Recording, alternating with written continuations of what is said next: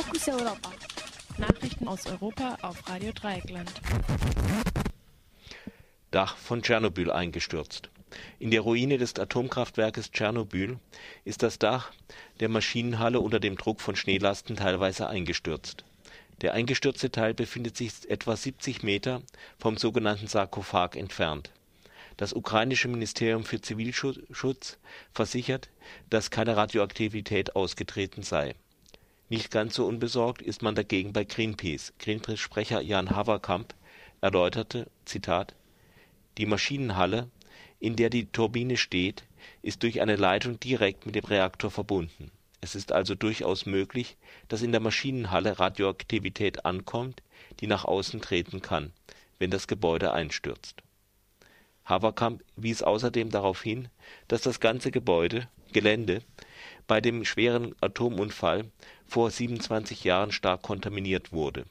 Daher könne die Gefahr einer Verseuchung auch von eingestürzten Teilen wie dem Dach ausgehen, wenn diese nicht dekontaminiert wurden auch die als Sarkophag bezeichnete Betonhülle über dem zerstörten Block 4 von Tschernobyl ist spröde und daher einsturzgefährdet. Arbeiten an einem neuen Sarkophag, der über den alten geschoben werden soll, haben bereits begonnen. Die neue Hülle soll anderthalb Milliarden Euro kosten und im Jahr 2015 fertig sein. Falls der alte Sarkophag bis dahin nicht durchhält, droht Gefahr durch radioaktivem Feinstaub der sich unter ihm angesammelt hat. Gentechnik in Lebensmitteln könnte zum Hemmschuh für Freihandelsabkommen Europa-USA werden. Die Ankündigung der Aufnahme von Verhandlungen über eine Freihandelszone zwischen der Europäischen Union und den USA hat zu Euphorie bei Wirtschaftsverbänden auf beiden Seiten des Atlantiks geführt.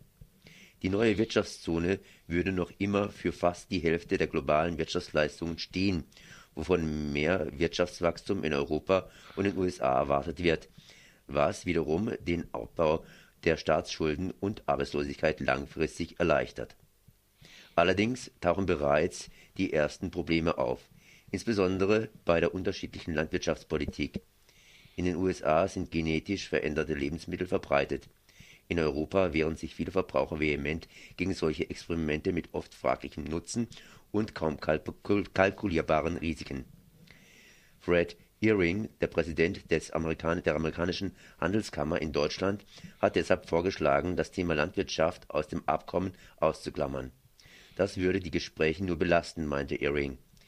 Der Vorschlag steht aber allein bisher. In den USA haben sich bereits Vertreter beider großen Parteien auf die Forderung eines besseren Zugangs der US-Landwirtschaft zum europäischen Markt festgelegt. Auch die EU-Handelskommission, Handelskommissar Karel de Gucht wollte die Landwirtschaft nicht grundsätzlich ausschließen. Man müsse aber über sensible Produkte reden. Außerdem würden die Europäer amerikanische Hygienestandards für ungenügend halten. Es wird also viel Kampf um Kleingedrucktes und eventuell Sonderinteressen einzelner Gruppen geben. Liebes Amerika, herzlich willkommen in der Welt der Europäischen Union. Türkei: Gewerkschaftler als Terroristen angeklagt. Der Staatsanwalt Yildirim Bayurt hat in Ankara Anklage gegen 72 Mitglieder der Konföderation der Gewerkschaften des öffentlichen Sektors (KESK) erhoben. Unter den Beschuldigten befindet sich auch der Vorsitzende der KESK, Lami Özgen den Gewerkschaftlern wird vorgeworfen, ihre Gewerkschaften unter die Kontrolle einer Terrororganisation gebracht zu haben. Nach dem Gesetz drohen ihnen deshalb Strafen zwischen siebeneinhalb Jahren und 15 Jahren Gefängnis. 22 Angeklagte befinden sich seit acht Monaten in Untersuchungshaft. Die Schuld der Angeklagten besteht darin, dass sie Kritik geübt und Protestaktionen organisiert haben. Ausgedrückt in der Sprache äh, des Staatsanwaltes heißt das, Zitat, Sie haben bei Aktionen und Reden dauernd das Land und den Staat angeschwärzt. Dies sollen sie im Auftrag der Union der Gemeinschaften Kurdistans KCK, äh, einer mit der PKK verbundenen, nicht bewaffneten sogenannten Terrorgruppe, getan haben. Der Beweis dieses Zusammenhanges fällt dem Staatsanwalt nicht besonders schwer Schließlich haben die Angeklagten außerhalb ihrer Dienstzeit und obwohl sie wussten, dass sie damit ihren Arbeitsplatz riskieren, viel Mühe in die gewerkschaftliche Organisation gesteckt.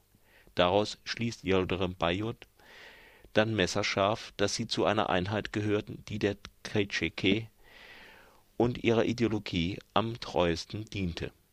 Wie viele Gewerkschafter man auf diese Weise weltweit noch als Terroristen einstufen müsste, ist eine offene Frage. Irgendeine Form von Gewaltanwendung wird den Gewerkschaftsterroristen nicht vorgeworfen. Die Keschk äh, vertritt derzeit elf Einzelgewerkschaften mit zusammen 240.000 Mitgliedern. Am besten ist sie bei Lehrern organisiert, am schlechtesten beim staatlichen Religionsamt.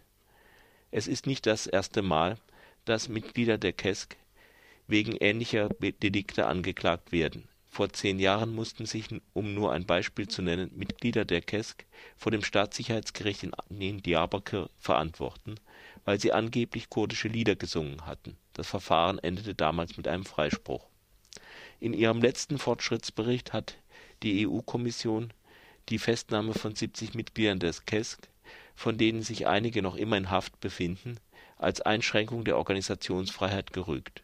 Auf solche Kritik reagiert der türkische Ministerpräsident Tayyip Erdogan allerdings zunehmend mit nationalistischen Tönen vor einigen Tagen schmetterte er die Kritik ausländischer Botschafter am türkischen Justizsystem mit der Bemerkung ab, die Türkei sei doch kein Ohrfeigenjunge. Neonazi-Aufmarsch in Dresden verhindert. Durch Blockaden wurde Neonazi-Aufmarsch aus Anlass des Luftangriffes auf Dresden verhindert. Die Blockaden fanden bei klirrender Kälte statt. Laut Polizei wurden zwei Beamte durch Vermummte am Kopf verletzt. Eine Darstellung zum Vorfall von Seiten der Demonstranten lag nicht vor. Nicht deklariertes Pferdefleisch auch in Deutschland. Wie der nordrhein-westfälische Minister für Umwelt und Verbraucherschutz Johannes Remmel gestern Nachmittag mitteilte, geht aus einer Lieferliste der EU hervor, dass die französische Skandalfirma Comigel äh, über einen Zwischenhändler in Luxemburg größere Mengen Fleisch nach Deutschland geliefert hat, worunter sich auch nicht deklariertes Pferdefleisch befunden haben könnte. Die Tengelmann-Kette hat mittlerweile eingeräumt, dass ihre A und P Tiefkühllasagne von Comigel stammte. Die Tiefkühllasagne wurde daraufhin schon letzte Woche aus dem Verkehr gezogen. Mittlerweile hat eine eigene Untersuchung von Tengelmann tatsächlich die DNA vom Pferd zutage gefördert. Nach Informationen von Spiegel Online sollen auch die Firmen Real, Edeka, Eismann, Markant und Rewe Dortmund von Comigel bzw. dessen Luxemburger Tochter Tavola beliefert worden sein. Auch Rewe, Real und Eismann haben einzelne Fertiggerichte aus dem Verkauf genommen. Minister Remmel kritisierte, dass der Verdacht auf Falschdeklaration bei den Firmen schon seit Wochen bestehe die Behörden aber nicht informiert worden seien. Die fraglichen Lieferungen sollen zwischen dem November 2012 und Januar 2013 erfolgt sein. Comigel selbst verteidigt sich damit, das Fleisch über ihre Luxemburger Tochter Tavola von der französischen Firma Changuero bezogen zu haben. Von da führen Spuren über die Niederlande und Zypern nach Rumänien, ein richtiger europäischer Fleischzirkus Pferdefleisch gilt als fettarm und eisenhaltig, aber natürlich sollten Verbraucher darüber informiert sein, was in ihrer Lasagne ist. EU-Kommissar für Gesundheit Tonio Borg hat die Mitgliedstaaten aufgefordert, für drei Monate äh, Stichprobentests mit deklariertem Rindfleisch durchzuführen. Pferdefleisch sollte außerdem auf Reste von Veterinärmedizin untersucht werden, speziell auf Phenylbutazone. Guten Appetit. Fokus Europa. Nachrichten aus Europa auf Radio Dreieckland.